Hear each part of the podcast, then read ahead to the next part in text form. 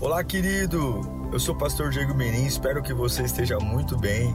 É uma alegria te encontrar por aqui. Nosso objetivo é colocar mensagens que gerem confronto, despertamento e abençoem a sua vida. Em instantes você vai ouvir um sermão e eu espero de verdade que Deus fale com você. Se você puder também me siga em, nas minhas redes sociais, sempre estamos colocando conteúdos que gerem confronto e inspiração. Eu desejo um bom sermão para você e que Deus te abençoe sempre.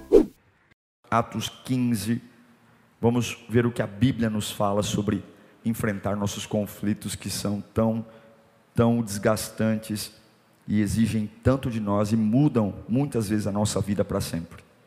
Atos capítulo 15, 1 e 2. Alguns homens desceram da Judéia para Antioquia e passaram a ensinar aos irmãos. O que, que eles ensinavam? Abre aspas se vocês não forem circuncidados, conforme o costume ensinado por Moisés, não poderão ser salvos. Olha a gravidade do que eles estão ensinando. Eles estão dizendo o seguinte: vocês que são gentios, que não são judeus, se vocês quiserem ser salvos, vocês têm que ser circuncidados. Ok? Todo mundo sabe que a circuncisão é cortar o prepúcio do órgão sexual masculino. Uma coisa é você fazer uma circuncisão numa criança. Agora eu estou pregando lá na Palestina, o camarada tem 70 anos e eu estou dizendo para ele que, conforme a lei de Moisés, ele tem que ser circuncidado. Isso facilita ou dificulta a expansão da pregação? Dificulta, porque o camarada fala: opa, não, ninguém vai pôr a mão em mim, não. Isso levou Paulo e Barnabé a uma grande contenda e discussão com eles. Assim, Paulo e Barnabé foram designados juntamente com outros para irem a Jerusalém tratar desta questão com os apóstolos e com os presbíteros. Oremos. Deus, uma manhã tão especial de ceia, uma manhã onde nós vamos relembrar o maior conflito vencedor que já existiu, a morte conflitando com a vida e depois a vida devorando a morte. Obrigado por essa manhã. Fala conosco, Senhor. Já estamos em novembro, segundo domingo do mês. O ano de 2020 que sacolejou todos. Ninguém é mais o mesmo depois desse ano. Estamos aqui ainda, Senhor, te ouvindo, porque precisamos da tua voz. A voz que nos incendeia, que nos torna e nos põe em pé. Por misericórdia e apesar de mim, fale conosco nesta manhã. É o que eu imploro e peço para que possamos sair desse culto, Senhor renovados e conscientes da tua verdade. Em nome de Jesus, amém. Temos um cenário difícil de conflitos. Anciões, mestres da lei, estavam certos que os novos cristãos de Antioquia, para realmente serem cristãos, deveriam passar pelos processos da lei de Moisés, ou seja, todos deveriam ser circuncidados. Em outras palavras, eles estavam dizendo o seguinte: se você quer se tornar um cristão, primeiro você tem que se tornar um judeu. É o que eles estavam dizendo. Isso trouxe um burburinho enorme em Antioquia, porque as pessoas agora começaram a ficar confusas. Peraí, por que, que eu tenho que ser circuncidado? Não faz sentido da minha cultura, não faz sentido da minha origem. Não é assim que eu fui ensinado. Eu não vou passar por a circuncisão é um processo muito íntimo. Uma coisa é você ir lá numa aldeia indígena e ver, né, aqueles camaradas que coloca lá um, um prato no beiço, no lábio, um piercing desse tamanho. Ou você vai em alguns países africanos que eles colocam aquelas argolas no pescoço, esticam ali o pescoço. Para mim é um absurdo aquilo. Mas eles já nascem conscientes disso.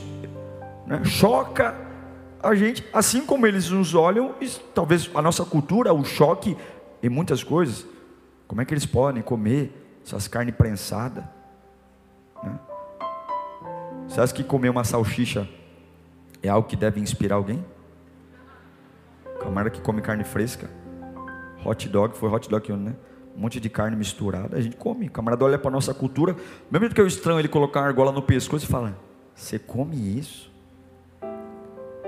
Então, em Antioquia virou um conflito enorme. Porque agora há uma norma. As pessoas chegaram e começaram a pregar: para ser um cristão, tem que fazer o ritual judaico da circuncisão. E agora é feito um conselho lá em Jerusalém para avaliar esses conflitos. Uma discussão que começou a gerar ruptura. Havia uma ideia muito linda: evangelizar Antioquia, levar Antioquia à salvação. Mas de repente começou um conflito no meio de um propósito lindo, e preste atenção por melhor que você tenha a ideia, por mais boa intenção que você tenha no que está fazendo, conflitos sempre chegam. Você pode ter a motivação mais linda, pastor, mas o que eu vou fazer é nobre, é bonito, vai ajudar pessoas. Não seja tão inocente ao ponto de achar que só porque você tem uma ideia nobre, bonita, que vai beneficiar pessoas, você simplesmente vai ter unanimidade e não vai ter ninguém no meio da tua ideia para gerar conflitos. Conflitos sempre chegam. E agora está todo mundo, ao invés de pregar o evangelho, preocupado porque é um conflito. Para ser salvo tem que circuncidar ou não? E é exatamente esse raio-x de Atos 15 que eu vejo que nós vivemos hoje. Uma época onde todo mundo tem boas ideias.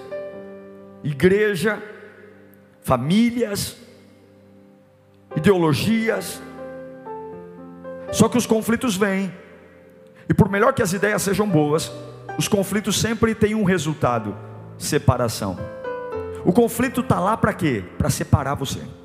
A única razão de existir um conflito, o grande objetivo de um conflito é separar. Separar. O conflito só acaba quando há quando há separação. E conflitos como o de Atos 15, da igreja de Antioquia, tem na nossa vida o tempo todo. E se a gente não souber lidar com eles, a gente vai ver uma vida constante de rupturas e separações. Sempre, sempre separando, sempre saindo, sempre se afastando, sempre abrindo mão, sempre, sempre, sempre, porque sempre tem conflitos e conflitos não param enquanto não romper. Esse conflito de da igreja de Antioquia era tão sério, porque a forma como esse conflito seria lidada, ele ia determinar se o evangelho iria crescer mais rapidamente ou mais lentamente. A sabedoria com que esse conflito fosse lidado, os anos que iriam ser gastos para dis discutir esse dilema: se para ser salvo o, o, o pagão, o gentil, tem que ser circuncidado ou não. E conflitos são determinantes para saber se a nossa vida vai rápido ou devagar. Se realmente eu vou ter uma aceleração nos meus resultados ou não. A forma como eu lido com os meus conflitos determina diretamente a velocidade da minha vida. E não subestime os seus conflitos. Nunca ignore um conflito, eles estão aí com um objetivo. E se você os ignorar, eles de verdade se você não der a merecida atenção a eles, eles vão se tornar um grande problema. Porque apesar de você ignorar o conflito, ele está lá. Você pode não falar com ele, você pode não olhar para ele, você pode não lidar com ele, mas ele está lá. E ele está trabalhando. Você não está trabalhando contra ele, mas ele está trabalhando. Trabalhando para separar. Separar. É um dia que você não toma decisão, é um dia que você não toca no assunto, é um dia que você não ora sobre isso, é uma coisa que você simplesmente finge, põe o narizinho de palhaço e você diz: Eu não lido com isso, mas ele lida com você. Ele está lá para te destruir, ele está lá para te separar. Imagine se os apóstolos, Paulo, Barnabé, Pedro, ignorassem essas pessoas que chegaram girando conflito. Ah, deixa eles falando aí no canto, e nós vamos continuar aqui. Eu acho interessante, voltando a Atos capítulo 15, versículo 1, põe para mim. Olha que interessante. Veja que existe um sujeito indefinido aqui. O texto diz: alguns homens. Quem são esses homens? Qual o nome deles? Eu não sei. Mas alguns homens desceram da Judéia para Antioquia e passaram a ensinar. Ó, oh, se vocês não forem circuncidados, conforme o costume ensinado por Moisés, não poderão ser salvos. Eu não sei quem são, porque conflitos são assim, eles simplesmente surgem por pessoas que a gente nem imagina. Eu não sei quem são, Ninguém os mandou. Não tem chefe, não tem líder, não tem nome, só tem conflito. Só tem conflito. Alguns homens chegaram e começaram a ensinar coisas contrárias à palavra. É um movimento alegando: olha, o que Paulo e Barnabé estão ensinando aqui é um testemunho sem lei, não tem lei o que eles estão ensinando.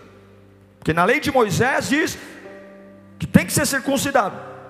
E agora, imagine um novo convertido. Imagine uma pessoa que acabou de ouvir Jesus pela primeira vez. De um lado, Paulo e Barnabé dizendo que é a graça, que é a fé, que é o poder de Deus, que não importa a sua origem, entregue sua vida para Jesus. E do outro lado, um movimento dizendo: ei, ei, ei, legal a graça, mas a graça sem a lei não vale, tem que ser circuncidado. Opa, então eu quero, eu não quero, se é assim eu não quero. Muitas vezes, conflitos não são gerados por pessoas, mas são gerados no mundo espiritual. Tudo para trazer confusão, para trazer lentidão na obra de Deus. Olha o que aconteceu no versículo 24 de Atos 15. Olha o que os conflitos geraram.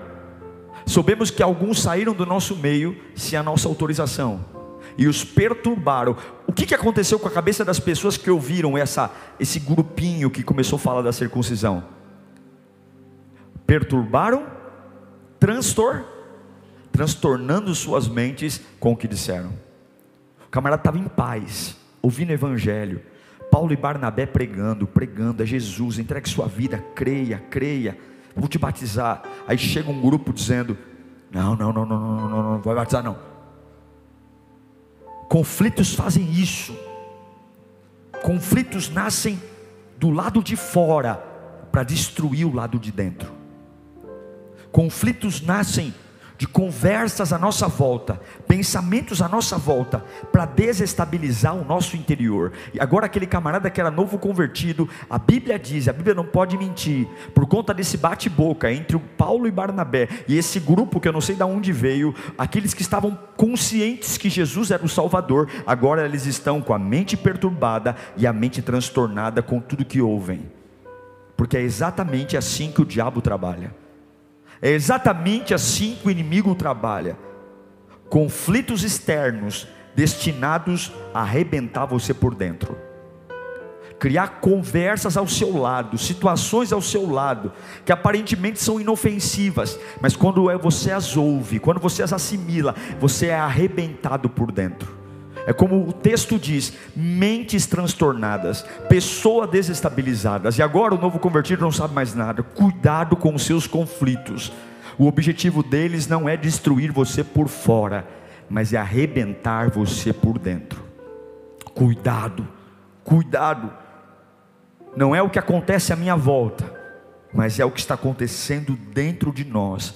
E aí de repente, por conta de conflitos, nos tornamos pessoas inconsistentes, confusas. Aquilo que até ontem para mim era uma certeza, era uma certeza da minha vida. Jesus é meu Senhor, servir a Deus é o meu Senhor. Eu amo, mas uma conversa que eu ouvi, uma conversa que eu ouvi, um comentário, uma, uma, uma outra linha de pensamento. Agora eu já não tenho, eu tenho dúvida de tudo, eu já não tenho mais certeza de nada, e eu estou perturbado. E todo mundo que conversa comigo sobre isso está feliz, está feliz, e eu estou quebrado por dentro. Quantos enviados do capeta, no meio dos projetos lindos que Deus tem para a sua vida, só vieram para bagunçar a sua vida por fora? Para destruir você por dentro. Quantas coisas! E aí começa a surgir pensamentos. Um dia eu acho que sou um erro e quero desistir. No outro dia, não, não, eu fiz o certo, eu acertei. O camarada sai da igreja, no dia que ele sai da igreja, ele fala: estou certo, sair da igreja. Aí no outro dia ele fala: não, eu errei, devia ter ficado lá. Aí no outro dia ele pensa: não, não, devia ter saído mesmo, tá certo. Depois, não, não, não, puxa vida, eu deveria ter ficado. Né? Não, pedi a conta. Graças a Deus pedi a conta. Ah, estou livre daquela empresa. No outro dia, ai meu Deus, mas eu tenho as contas para pagar. Eu deveria ter ficado mais um pouco, devia ter arrumado um outro emprego. Não, não, mas pensando bem, tá certo, tá certo. Era muita humilhação, né? Aí no outro dia, não, mas apesar da humilhação, eu ganhava bem lá, né? E tal, nossa, me precipitei. A gente fica tentando se agarrar em alguma coisa, porque conflitos fazem isso, nos tornam pessoas sem convicção, porque de um lado me apresenta um Cristo que pela fé nele é suficiente para ser salvo. E agora algumas pessoas chegam para dizer não. O que, estão, o que Paulo e Barnabé dizem não é verdade. Graça sem lei não existe. A lei de Moisés diz tem que ser circuncidado. E nós temos que entender que a vida, cada um a vê por uma lente diferente. Nós somos pessoas diferentes. Tivemos pais diferentes, mães diferentes. Sim ou não? Tem gente que é pele fina, meu. Tem gente que se olha para ele, não fala nada. O que, que foi? Você me olhou assim por quê? Não, nada. Nossa, achei seu olhar tão seco. Achei que você foi tão, tão rude assim no olhar. Fiz alguma coisa? Aí a pessoa senta e aí ela começa a trazer à memória qualquer situação que possa ter dado indício que ela fez alguma coisa. É verdade, eu me lembro. Aquele dia no estacionamento. Aquele irmão não me perdoou desde aquele dia. Mas há um porquê a pessoa ser frágil assim. Outros estão nem aí. Nem aí. É uma britadeira. O camarada nasceu numa casa que, se ele não fosse a luta para sobreviver, a vida ia atropelar ele. Ele perde emprego, ele está de pé. Ele é traído, ele está de pé. Ele ouve xingamento, ele está de pé. Ele está doente, ele está de pé. O camarada é uma britadeira. O camarada é um trator. Ele vai. Nós somos diferentes. E quem está certo quem está errado? Nós somos uma coxa de retalhos. Eu sou a trajetória da minha vida. E conflitos estão lá. Agora, qual é o problema? O problema é que cada um, se cada um quiser ter a sua verdade pela sua própria vida, já era. Porque a minha verdade pode não ser a verdade, apesar de que para mim faça todo sentido. Porque eu fui criado assim, porque meu pai me ensinou assim, mas nem sempre a minha verdade é a minha verdade. Olha que interessante, esses fariseus, quando eles foram para Antioquia dizer, olha, só pode ser cristão quem fosse circuncidado, aquela era a verdade deles. Por quê? Porque para o fariseu o que mais importava era a pureza, pureza, pureza, pureza. Eles tinham um olhar tão, tão crucial para um ponto só, pureza, pureza, pureza, que eles entendiam a lei apenas por isso, mas eles não conseguiam entender a lei do Espírito. A lei do Antigo Testamento era clara, pureza, mas agora a pureza ela é dada por quê? Pelo Espírito. Toma muito cuidado quando você coloca um método na sua cabeça, uma forma de pensar, e você rejeita todas as outras, porque talvez você não esteja recebendo o conflito de ninguém, talvez você seja o próprio gerador do conflito, talvez seja você que está no lugar plantado, na sua casa, na sua família, na igreja, e seja de você que venham os conflitos, que torna tudo tão mais lento e tudo tão mais pragmático. Talvez seja você, no lugar que você está, que deixa a cabeça das pessoas confusas e deixa as pessoas estabilizadas. Tudo porque você aprendeu, como os fariseus, a ver a vida por uma única forma de ver. Todo esse conflito é porque os fariseus achavam que estavam honrando a Deus. E quantos conflitos a gente gera porque acha que está honrando a Deus? Eles achavam que era bonito dizer: olha, na lei de Moisés tem que ser circuncidado, e o que Paulo e Barnabé diz não é verdade. Será que todos os conflitos que a gente pensa está honrando a Deus de verdade são legítimos? Ontem uma pessoa cornetou o nosso batismo dizendo: "E cadê a submersão?" Nosso batismo é por submersão. Mas a pessoa não conseguiu ver que aquela pessoa que entrou nessa piscina, ela confessou Jesus Cristo como seu único e suficiente Salvador teve contato com a água. E a pessoa é tão ignorante algumas vezes que na Bíblia não diz como foi o batismo de Jesus. Não diz, nós não sabemos se foi por aspersão ou submersão. As igrejas construíram seus dogmas. Nosso batismo original é de submersão. Mas eu não vou mergulhar 62 pessoas na mesma água numa época de pandemia. E se eu não posso matar o inimigo com uma espada, eu mato com um pedaço de pau mesmo. Mas eu não vou negar o batismo. E foi legítimo. Porque eu nunca vi Jesus dando norma de como eu tenho que molhar a pessoa. Eu apenas, Jesus apenas diz: batizai em nome do Pai, do Filho, do Espírito Santo. Eu tenho uma gota d'água, é um batismo. Mas alguns estão tão presos a olhar a vida cristã por uma ótica só, que aí vai chegar para um camarada que foi legitimamente batizado ontem e dizer: Você não foi batizado, porque pela lei da minha igreja, batismo só vale tudo. Tem gente que o camarada enfia na água, não molha a ponta do nariz, depois fica sufocando lá, molha, molha. Eu já vi gente sendo enfiada na piscina cinco vezes porque não moeu tudo. E tem vezes que nem deixa o irmão respirar. O irmão me enfia, o irmão, não, não morreu, enfia de novo. Daqui a pouco o irmão. O irmão morreu. Realmente morreu duas vezes. Morreu na carne, literalmente. Chama o necrotério. Já foi, nasceu na glória. Mas por que tudo isso?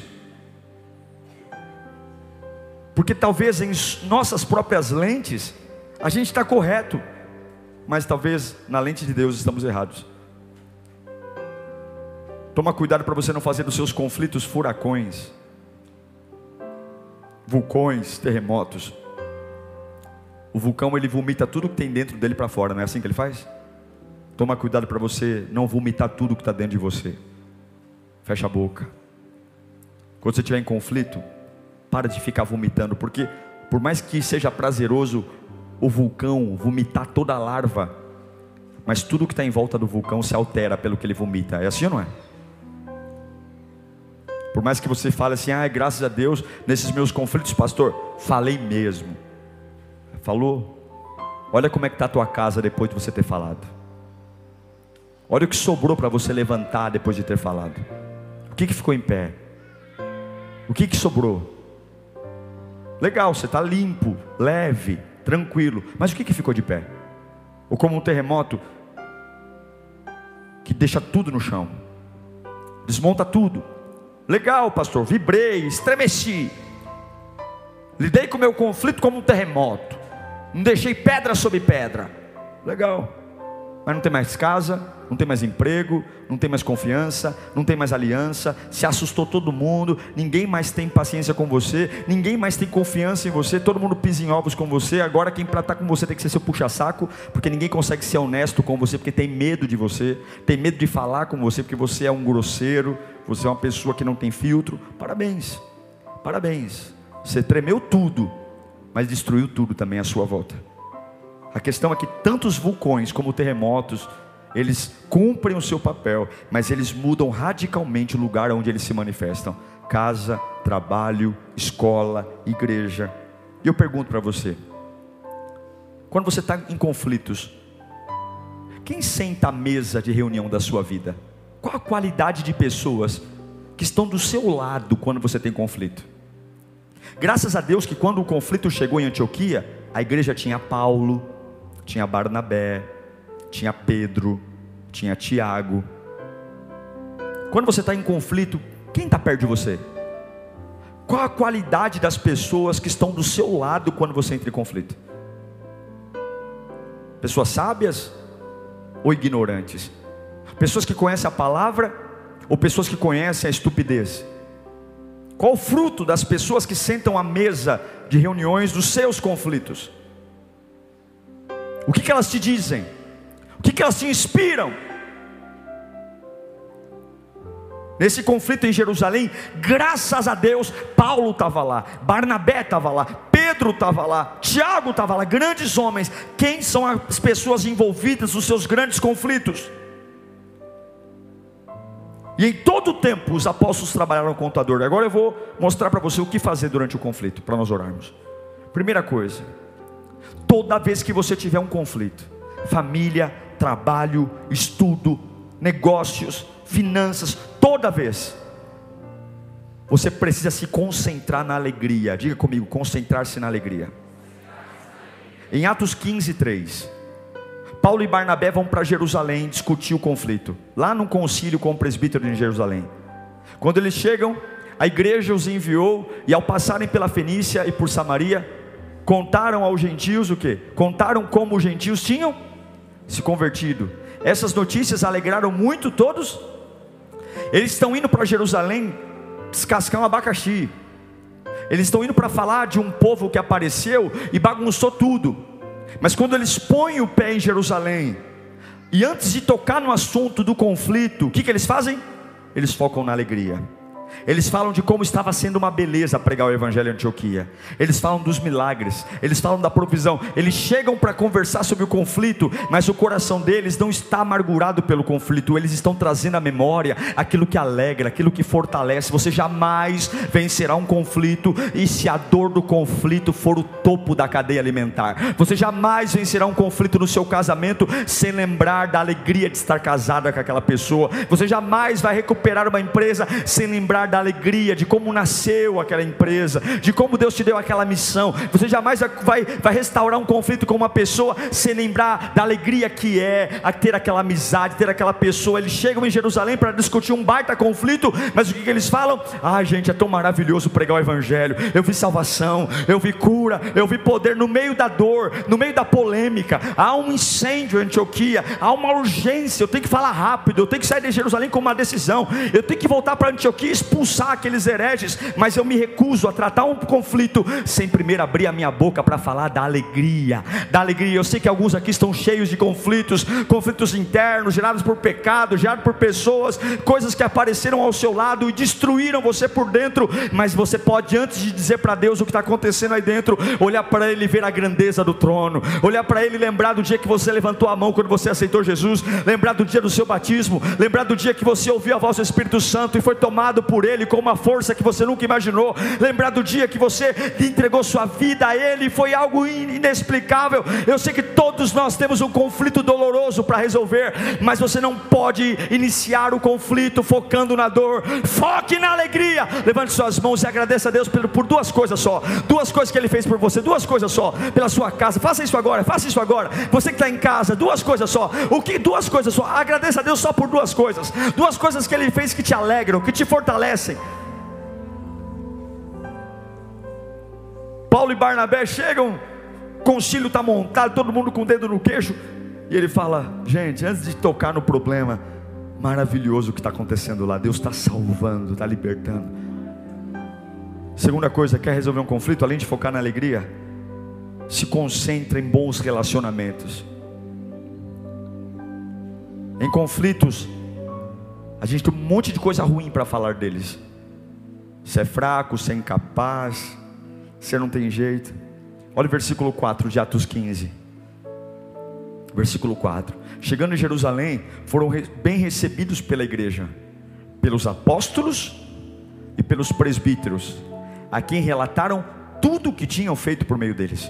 Eles foram em Antioquia para ficar nos portões, a Jerusalém para ficar nos portões, conversinha de boteco, ficar uh, conversinha de corredor. Não, eles foram se reunir com os apóstolos, com os presbíteros.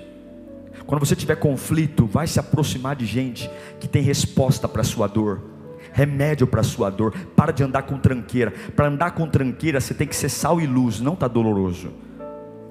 Para andar com gente que está torta, você tem que ir lá para influenciar ele. Agora, quando você precisa ser influenciado, você tem que andar com gente boa, gente que venceu o que você quer vencer, gente que já passou por onde você está passando, gente que tem palavra de vida porque o conflito vai fazer uma bagunça em você. O conflito vai dizer que você não vai poder conseguir, que você tem que separar mesmo, que tem que ter ruptura, que você tem que ir embora, que você é um fracasso, que não deu certo, que tem que fechar as portas. É isso que o conflito está lá para isso. E se você vai andar do lado de gente que nunca venceu nada na vida, gente que nunca enfrentou nada, gente que é covarde, gente que tem vários começos e nunca terminou nada, essa pessoa vai dizer para você o que funcionou para ela. Desista mesmo, faça mesmo, suma mesmo, vai embora.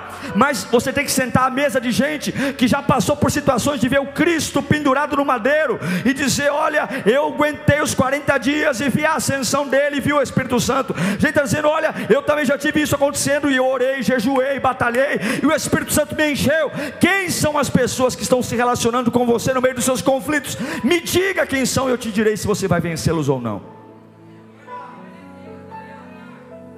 As pessoas que convivem com você te inspiram te encantam, falam a verdade, enchem teu balde de paixão por Deus. Foque na alegria, tem conflito? Segundo, bons relacionamentos. Terceiro, se concentre no poder de Deus. Você tem conflito? Se concentre no poder de Deus. Atos 15, 12. No meio da discussão, se aquele povo está certo ou não, se circuncida ou não. Toda a assembleia ficou em silêncio. Enquanto Barnabé abriu a boca e Paulo. A pauta da reunião era falar do conflito, não era? Eles foram para Jerusalém para discutir o que, que o, o concílio de Jerusalém ia determinar sobre aquele problema em Antioquia. Mas olha, toda a assembleia ficou em silêncio para ver Barnabé ter um ataque de pelanca. Paulo bater na mesa e protestar. Vocês têm que fazer alguma coisa. Me manda soldado, me manda, vou matar aqueles desgraçados. Estou pregando evangelho, me chega aqueles endemoniados no meio da minha pregação para confundir. Não, toda a assembleia ficou em silêncio enquanto Barnabé e Paulo falavam de todos os sinais e maravilhas que por meio deles Deus fizera aos gentios. Eles não estão preocupados em dizer o quanto o conflito está judiando deles, mas apesar do conflito, gente, foi tão, tanta coisa maravilhosa houve um derramar do Espírito Santo. Eu vi gente sendo batizada em línguas. Eu vi pessoas descendo as águas. Eu vi gregos. E olha, eu vi assírios. Olha, eu vi gente do Oriente. Eu vi o pessoal da África chegando. Eu vi gente que, que nunca ouviu falar de Jesus incendiando algo dentro deles. Tem um conflito lá, tem. Mas olha, vamos olhar para o poder de Deus aqui, ó. Vamos olhar para a grandeza do nosso Deus aqui, ó. Vamos se animar. Deus está salvando, gente. Deus está curando. Deus está libertando. O povo está ouvindo. O povo está crendo o povo está brilhando os olhos, Jesus está sendo glorificado. Olha, olha, a gente aqui em casa realmente o dinheiro acabou, pessoal. O dinheiro acabou, mas não vamos sentar à mesa, não. O que, que sobrou? Um pão com ovo. Vamos focar no poder de Deus. Olha, Deus nos sustentou até aqui, acabou o dinheiro, estamos cheios de dívida no banco. Olha, não tem mais nada, mas olha, olha como Deus tem sido bom. Olha quantos livramentos, olha como Ele cuidou de nós, olha porque Ele tem feito aqui. Olha, ó, mulher, a gente não está se entendendo. É, vamos procurar ajuda, vamos procurar psicólogo, vamos falar com o pastor. Mas veja, a tranco e barranco, Deus tem nos sustentado sustentado, Deus tem cuidado de nós, nós ainda não morremos. Olha, nós estamos aqui na igreja, aconteceu muita coisa, mas olha quantas pessoas foram salvas, olha quantas pessoas se batizaram. Olha, ontem mesmo, 65 pessoas desceram as águas. É por isso que vale a pena servir, é por isso que vale a pena enfrentar o conflito, porque eu sempre vou focar no poder de Deus. Não existe conflito que supere a glória e o poder de Deus sobre nossas vidas. Coisas fantásticas estão acontecendo em Antioquia. Apesar da, das línguas de trapo, apesar dos endemoniados, coisas fantásticas estão acontecendo no meio do conflito. Há uma fé sendo brotada no meio do conflito, a salvação, a grandeza. E eu te pergunto: no meio dos teus conflitos, você foca em quem? O quanto do poder de Deus está na sua boca? Quer vencer um conflito? Comece pela alegria. Quem são seus relacionamentos no meio do conflito? Concentre-se no poder de Deus. Se você quer vencer um conflito, concentre-se em gerar um processo de acordo, não de divisão. Porque o conflito veio para gerar ruptura. E você não pode contribuir para a ruptura. Atos 15, 25. Assim, que bonita essa palavra, não é? Concordamos, né? Assim concordamos, todos em escolher esses homens e enviá-los com vocês, como nossos amados irmãos Paulo e Barnabé. O acordo é a luz da escuridão no meio do conflito. Tem algumas lacunas que têm que ser fechadas em nossa casa, igreja, trabalho, família, porque existe um poder em ficar junto. Fala comigo, tem poder. Quando a gente fica junto. Tudo que o diabo mais quer é separar. O leão caça separando a manada. Porque dentro da manada, os velhos, os jovens, não estão em destaque. Mas quando há uma separação, a individualidade começa a aparecer. Aquele é velho, aquele é novo, aquele é novo convertido. Mas há um poder em ficar juntos. Depois que Paulo e Silas, Paulo e Barnabé, perdão, e Pedro, Tiago, você pode ler o capítulo 15. O capítulo 15 de Atos só trata esse conflito. Depois que Paulo e Barnabé discursam, eles, o concílio decide enviá-los de volta para resolver, porque agora há uma unidade, há um poder em ficar junto. Olhe para mim, sua família está em crise? Fique junto. A igreja está em crise? Fique junto. Junto. Há um poder na unidade. Ainda que você tenha que engolir um sapo, fique junto. Há um poder na unidade. Quando as pessoas ficam juntas, o diabo fica confuso, porque o diabo não entende nada sobre unidade, o diabo entende sobre separação. O diabo é especialista em romper, quebrar, separar, dividir, mas ele é totalmente, totalmente inexperiente com unidade. Ele entende da separação, mas a unidade é um produto que ele não sabe mexer. A unidade é algo que ele não sabe opinar. Quando você decide romper, você traz Satanás especialista no que você está fazendo. Quando você decide ficar junto, o diabo diz: Eu não entendo sobre isso. Eu não sei nem como atacá-lo. Eu não sei nem onde enfiar meus demônios. Há um poder em ficar junto. Depois que Paulo e, Paulo e Barnabé eles focam na alegria, estão tratando os conflitos com gente séria, não é conversinha de WhatsApp, não, é com gente que pode ajudar. Depois que eles focam no poder, Deus derrama uma unção de acordo, uma unção de convívio, uma unção de intensidade. E o diabo diz: Não dá, não dá porque eu não entendo disso. Quer vencer conflito? Quinto, depois de lutar pelo acordo, lute para diminuir a pressão e não aumentar a pressão. Como é que eu quero vencer um conflito se eu ponho mais gasolina? Quando existem conflitos, já é um tempo de luta, embate, discussão, falta de diálogo, quebra-pau, terrível. E é natural a gente querer transferir a pressão para o outro. A culpa é sua, a culpa é sua, a culpa é sua. Se não fosse por você, não estaria assim. É você endemoniado. Cala a boca, quando você abre a boca, eu não, eu não, não vejo nem a vida mais. Desgraça. Já amigo falava, desgraça pelada. Por que desgraça pelada? Porque a desgraça já é feia, e pelada ainda é pior ainda.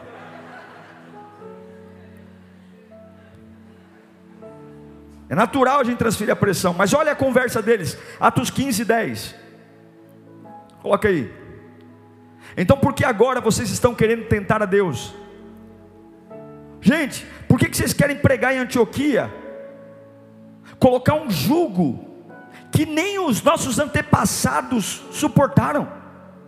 A circuncisão foi algo pesado até para a gente judeu. E agora vocês querem colocar para eles esse jugo? Versículo 28. Pareceu bem ao Espírito Santo. Em nome de quem que eles estão trazendo um acordo? Pareceu bem ao Espírito Santo e a nós não impor a vocês nada além das exigências necessárias. Quer se livrar das comidas impuras e da imoralidade sexual. Foi só isso que eles pediram a Antioquia.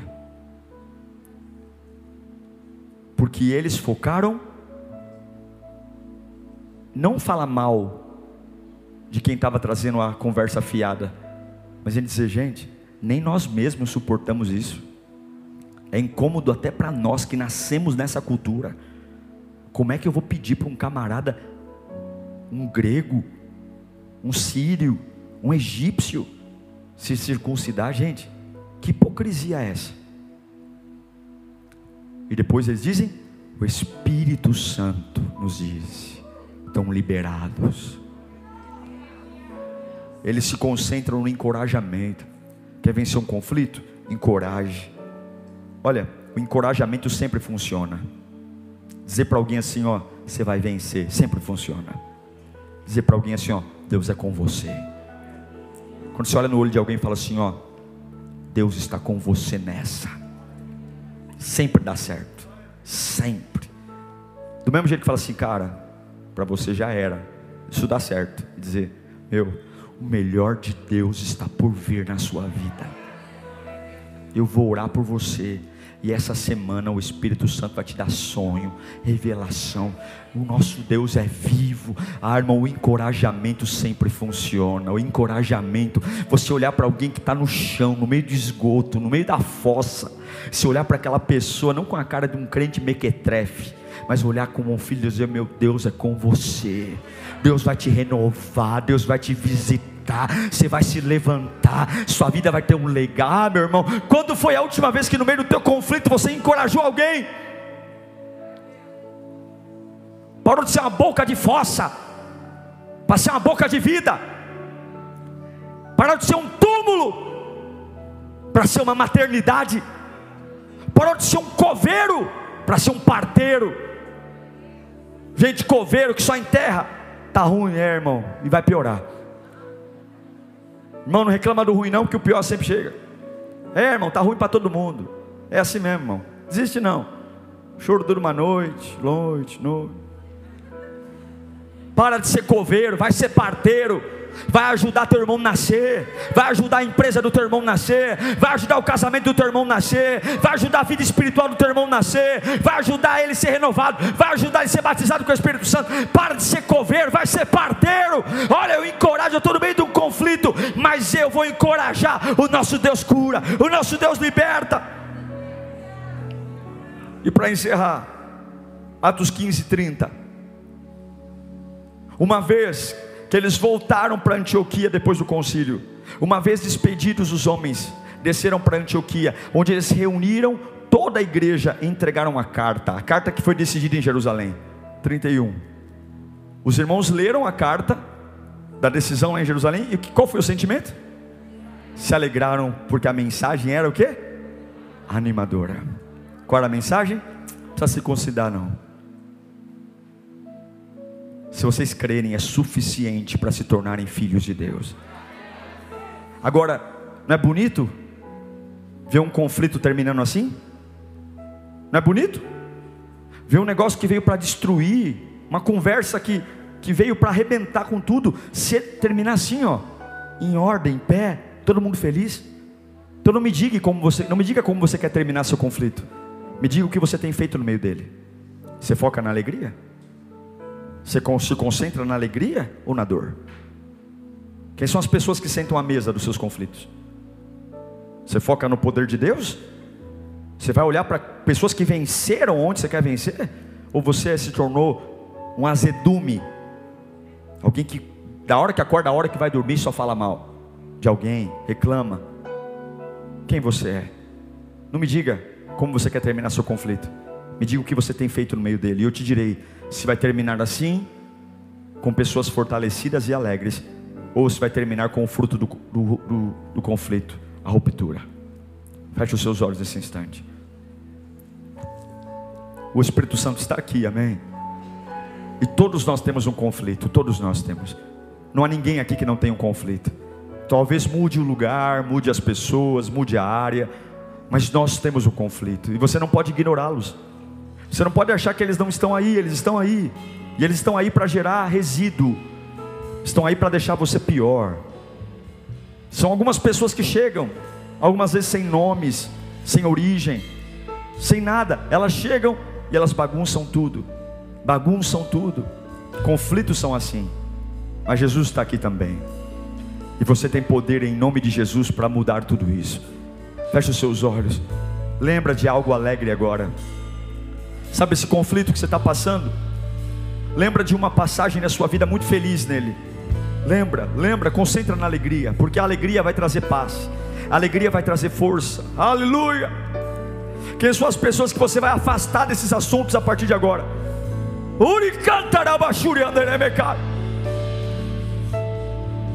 Oh Espírito Santo, nós oramos agora, meu Deus oramos porque estamos vivendo uma vida que poderia ser muito melhor, e de repente algo chega, alguma coisa aconteceu,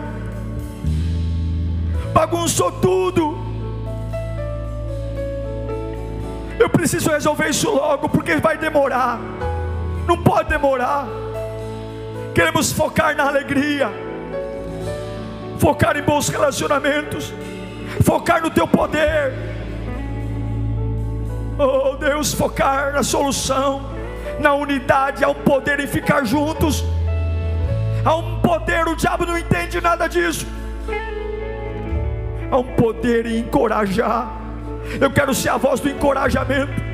Eu quero ser aquele que naquela casa perturbada, naquele lugar oprimido, eu vou ser a voz que vai encorajar, que vai acender uma clareira no meio da escuridão e vai dizer: gente, Deus existe, pessoal. Ei, pessoal, para com essa conversa. O nosso Deus é vivo. Para com esse desânimo. O nosso Deus cura. Ei, gente, levanta a cabeça, pessoal. O nosso Deus é maravilhoso. Olha o que ele fez por nós ontem. Ele vai continuar fazendo, ei, mulher. Para com esse abatimento. Levanta dessa cama. O o nosso Deus é poderoso, o nosso Deus é fiel. Eu vou andar pelas ruas encorajando, porque não é a dor que me move, é o poder de Deus, não é a dor que me alimenta, é o poder do Espírito.